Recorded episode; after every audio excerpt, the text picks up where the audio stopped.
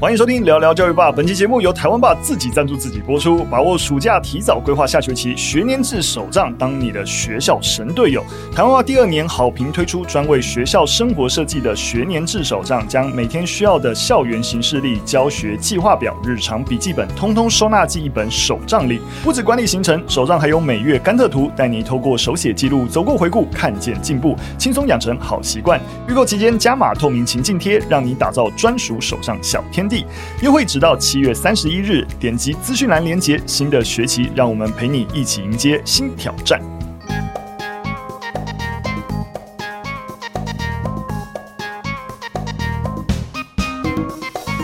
大家好，我是主持人肖雨辰。嗨，我是懿心老师。我们前阵有一位听众朋友留言啊，就是让我们啊很窝心啊，就是真真的觉得有看到大家的回馈，才比较有觉得哦，好像真的在做一件对的事情的感觉。那我来念一下这位听众朋友留言。我是个即将毕业要开始实习的学生，从最一开始的集数慢慢听到现在，常常觉得还听不够，一集二十分钟左右，真的一下就听完了，太精彩了。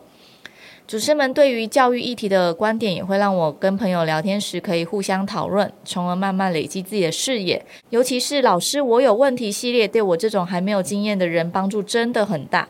最近觉得应该把称赞的话大声说出来，所以才来留言。很感谢主持人们以及背后帮忙的人们，愿意持续的为这个节目付出。哇，窝心呐！真的是心里都暖暖的。我刚刚用一个很青春洋溢的口气在念这个，其 实这是一个热血沸腾的。那我真的必须要说，这这些留言真的是蛮重要，因为就后台数据而言，其实老师我有问题的表现没有特别突出。哦，真的哦。就是因为，毕竟可能对于一般想要关心教育议题而言，就是老师我有问题，就更限缩在教育一些情境跟状况上面做讨论，所以。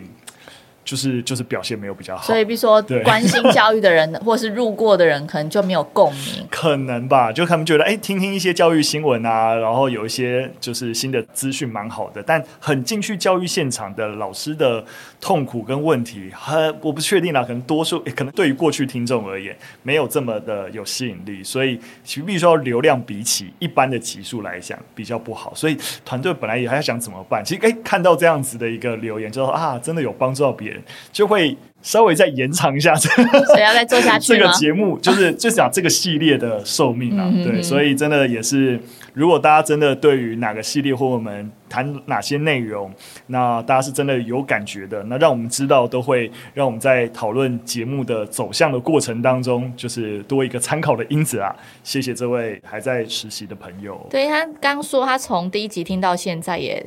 我们现在录到也一百四十四集了，哎，没错，这一集是一百四十四集，哎，对啊，好可怕哦！他真的是，我很感谢你。我们还会持续的针对节目格式一起做一些讨论啊，因为毕竟走到这里真的不太容易。嗯。好，所以这边还是鼓励听众朋友有爱大声说出来哈。对，让我们知道你们的爱。对，好啦，我们直接进入第一则新闻。第一则新闻跟大家讨论性平法的修正案。那前阵子教育部有提交了性别平等教育法的修正草案。那如果在本会期通过的话，那教育部长潘文忠表示啊，那最快在明年的三月八号就可以正式上路了。那既然在审查这个法案呢，所以我们今天想说多。跟大家稍微聊一下，那这个修正草案里面有一些大家讨论度比较比较高的。第一个是师生恋，在呃草案当中的第三条啊，就是禁止师生恋。那这件事情呢、啊，其实就是在立法院立委的讨论，其实也会担心啊，这个法规会不会矫枉过正？因为等于你杜绝一切的师生恋嘛。这我们待会讨论哈。那教育部长表示啊，当然就是会不会矫枉过正，还是会持续跟各方意见进行分析。那毕竟师生关系有权势的关系样态啦，怎么样子能够去指引说哪？哪种类型被定义为师生恋的范畴啊？等等，可能还会在。更明确的去啊限缩那个定义。那我稍微说明一下这个第三条跟师生恋有关的内容。它里面提到，指校长或教职员工啊，在执行教学、指导、训练、评鉴、管理、辅导学生或提供学生工作机会时，在与性或性别有关之人际互动上，发展有违专业伦理之关系。所以大家可以感受到啊，就是刚才是修正草案的原文啊，就变成就说，哎，这个有违专业伦理之关系。系，很有可能都可以过度的解释解释，对对对，哎，那到底老师到底那个分际到底要怎么拿捏？然后担心会有点动辄得咎啦。这个修正案可能引发最多的讨论就是这样子有没有违宪的可能啦？因为毕竟我今天就是想要跟谁谈恋爱，跟谁有发展怎么样的人际关系，那怎么可以用这样的法规去限定我自己的人际互动这样子？对，所以我觉得这应该是目前看起来最多的问题存在。没错啊，其实一心讲的的确就是目前讨论的一个争议，就大家并不是觉得说师长如果用权势啊欺负学生是可取的，不是，就是刚刚讲的，就是人们的自由会不会因此而在宪法上面的保障，因为这个法这是入法而受到一些限制，对，所以这也是说啊，即使我们对于师生恋就是觉得不 OK，在他要在哪个层级被规范，可能也是一个需要讨论的一个事情。不过我也。多跟大家补充啊，其实我们以前在呃台湾吧有之前做一个节目的时候，也有谈到师生恋这件事情。我们发现啊，如果你回到历史，在过去很长一段时间，听到师生恋，反而是在那个社会舆论风气啊，反而是赞扬的，对。尤其是呃，例如说呃，你知道，算是二十世纪早期，或者是说在中国呃民国时期，只要听到师生恋，都觉得哇，好棒哦，因为它似乎就是对于。自由恋爱的某一种象征，像是大家熟悉的《阿 Q 正传》的作者鲁迅，他就跟他的学生啊、呃、许广平结婚，或是《编程》的作者沈从文，他也追求自己的学生张兆和。那在台湾也有啊，当时候的日本的教师池田敏雄跟当时的文学少女黄凤姿的师生恋的情形，这些事情在当时候啊，就在在一百年前发生的时候，大家是传为佳话，觉得哇好棒哦，因为对当时候社会氛围而言，就是说啊，我能够抵抗。就是媒妁之言，然后自由的追求自己喜欢的一个对象，所以那个时候的看待师生恋是以追求自由来看待。但当然到今天哦，完全不是这个样子。随着师跟生之间的一个诠释问题，导致了非常非常多的伤害发生。因为发生许多在师生恋的情形底下的伤害事件，尤其对学生弱势一方的伤害事件发生，所以当然自然台湾社会对于师生恋。就越来越不表支持，哎，不止不表支持，根本就唾弃啊，可以这样说。我觉得考量到未成年学生他们在身心的发展跟认知成熟度仍然是比较不足的，那又尤其有时候呃，在跟老师的这个对应关系上又有权势的这个问题。应该说，现今社会对于师生恋当然是会有一点小心，然后有一点觉得嗯，好像。超过了一些伦理的界限，这样子。我必须说啊，我先直接就是讲我立场，我也是完全反对师生恋的。那其实，在这次的修正案当中，其实就有提到，其实除了未，我想未成年是大家是绝对不能够允许的。没错。那成年人到底行不行？因为我想这个师生关系，基本上孩子十八岁以后其实就成年了，所以大学。也有可能有师生恋发生，教授对对对，跟教授啊、老师之间。那其实教育部也是明定啊，即使学生成年的，因为只要师生就是有权势关系，权势关系就是不行。对，我也是完全认同的。呃，我稍微也再提一下，其实不只是台湾往这个方向，其实在国外类似的事情也有蛮多的讨论的。如果未成年，我先不用讨论，就没有人可以接受的事情。即使成年，这个权势关系为什么不能够接受？在美国很多顶尖的大学，或是像英国，包含什么哈佛啊、耶鲁啊、伦敦大学啊、牛津大学啊，其实都有类似禁止师生恋的学校条文，是明定禁止所有的教师员跟学生有恋爱或性关系，违例者就会有不同程度的一个处罚，轻则自然警告，因为还是要看情节轻重，重则是可以直接解雇的。你会发现这件事情的讨论啊，不是说啊，台湾是不是？是太 over 或之类的，因为这种即使在国外，大学的教师对于学生的因为权势关系然后的伤害，然后学生因为怕无法毕业啊，或有任何未来工作上面一些考量而不敢申诉的情形，也是一直在发生。所以我必须要说啊，我们有没有可能？因为禁止师生恋，而让一些真的是 true love，然后就是 啊、呃，他们真的没有用权势干嘛，然后你因此而断送了一些很美好的一个你知道两人的世界发生的可能性，一定是的。但是我觉得我们社会在做任何的规范跟禁止的时候，本来就不是说。我能够照顾到所有人的权益，但我们自然还是要衡量这一个少数对于 true love 的一个牺牲，是不是对于当事人是一个比较严重的迫害，然后我们是拿多数人的权益来换少数人。如果不是这样，我们反而是当我们能够禁止师生恋，对于这个权势关系可能的问题予以保护，其实是保护更多可能被伤害的人。好，反正我的意思就是说，你一定是在。你知道利大于弊的一个思考底下，但我们有个底线，就是不伤害人。我觉得让他们没办法发展师生恋，是一个我可以接受的伤害。就不要说伤害，损害。对、嗯，如果真的就是。发生了师生恋，我觉得双方当事人应该也可以就是先冷静下来啦，因为毕竟还是有年纪上面或是认知上面的落差。那如果真的是 true love，我是这样觉得，如果真的是 true love，就是等他毕业，长大再说。对，或者等他到一个年纪，就等待吧。我我必须要说啊，在这些环节里面，都是老师，都是教育工作者，你自己必须要抓好分寸。说实在了，一个巴掌真的拍不响。你平常对于师生之间的一个分际的一个掌握，假使你真的动心的，就像刚刚一心讲的，你必须冷静想一下，怎样对于你喜欢的对象真的是好的，而不是率性而为，然后最后可能会伤害对方。即使你觉得你没有用权势或干嘛，你们两个真的真心相爱，但是实际上面后续可能造成的问题。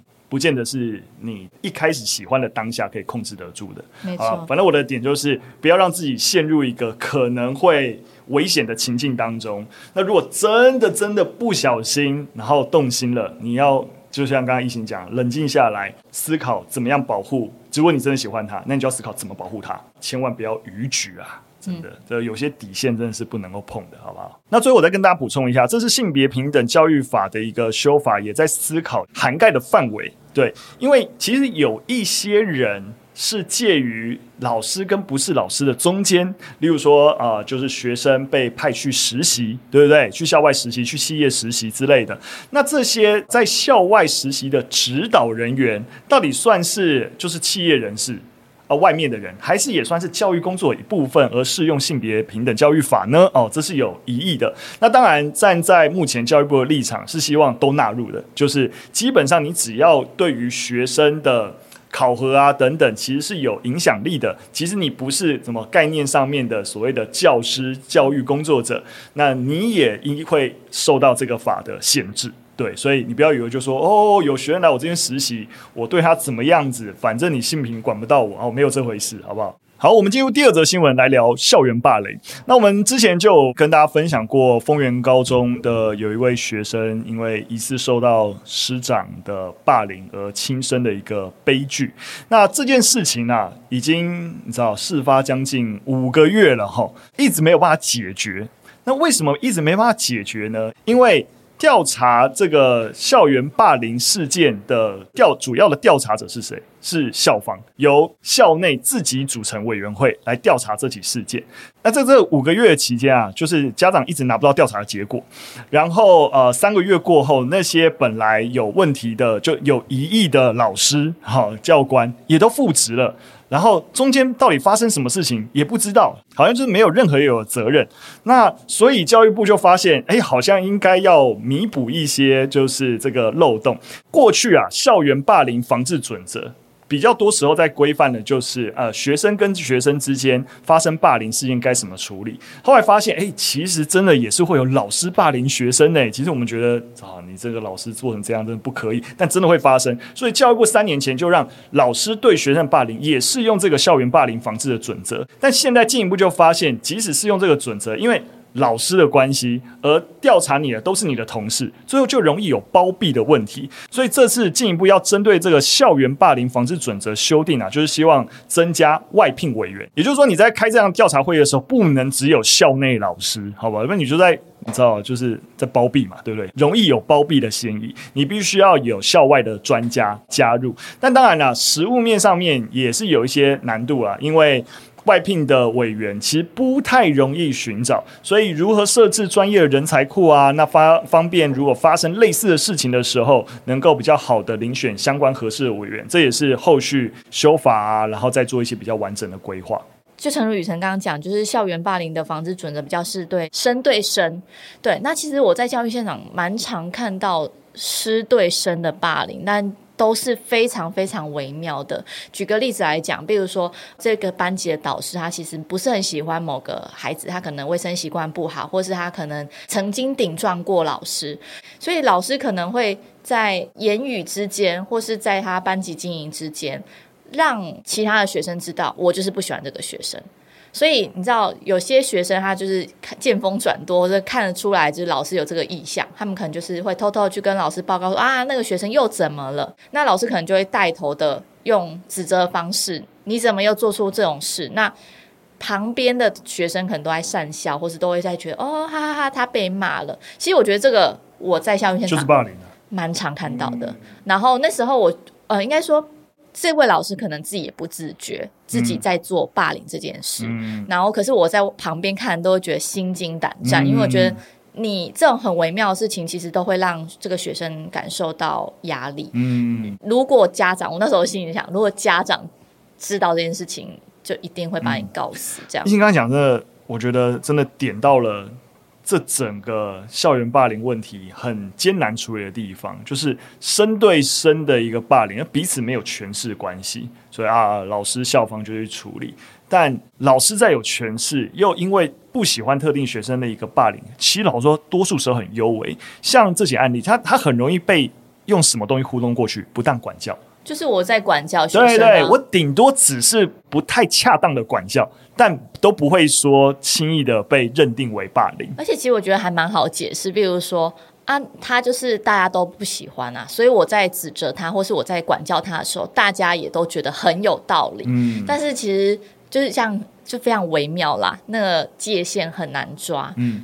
在丰原高中的这一起，他们自己校园内部的调查，其实就最后就是用这样子啊，只是不当管教，没有什么样的状况，就打算要让那些老师复聘，反正三个月期满调查期满就让他们复聘。但后来就因为大家又关心，然后教育局也就是退还这样子一个决议，然后就是有点发还重审啊，就是我不接受你们这样的一个决议再重审，然后因为重审才又再让他们停职啊，再继续接受调查。那这件事情还搁在这边，就是没有结论哈，就是。是蛮扯的一件事情啊，但大家也可以理解为什么扯，就还是像刚刚说的，这个这个认定会有一些微妙。我们也不要说这丰原高中的就是这个调查的这些委员就是要包庇这个老师，而是你真的回到每个市政，然后你要说怎么样子要去认定一个霸凌或是是不当管教，老师我也觉得真的不是这么容易的一件事情啦。但我觉得事情都闹了那么大了。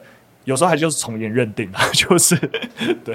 如果回到说我们身为教育工作者、老师，这个相关意识要提高。回过头来，当然作为教育主管机关能做的事情，最简单的就是要要有相关研习嘛。你会发现，如何觉察生跟生之间的霸凌啊、问题啊，其实有相对应的就是 SOP、SOP 对或研习，这大家已经越来越知道这是一个严重的问题。但老师自己的霸凌意识或是相关的训练。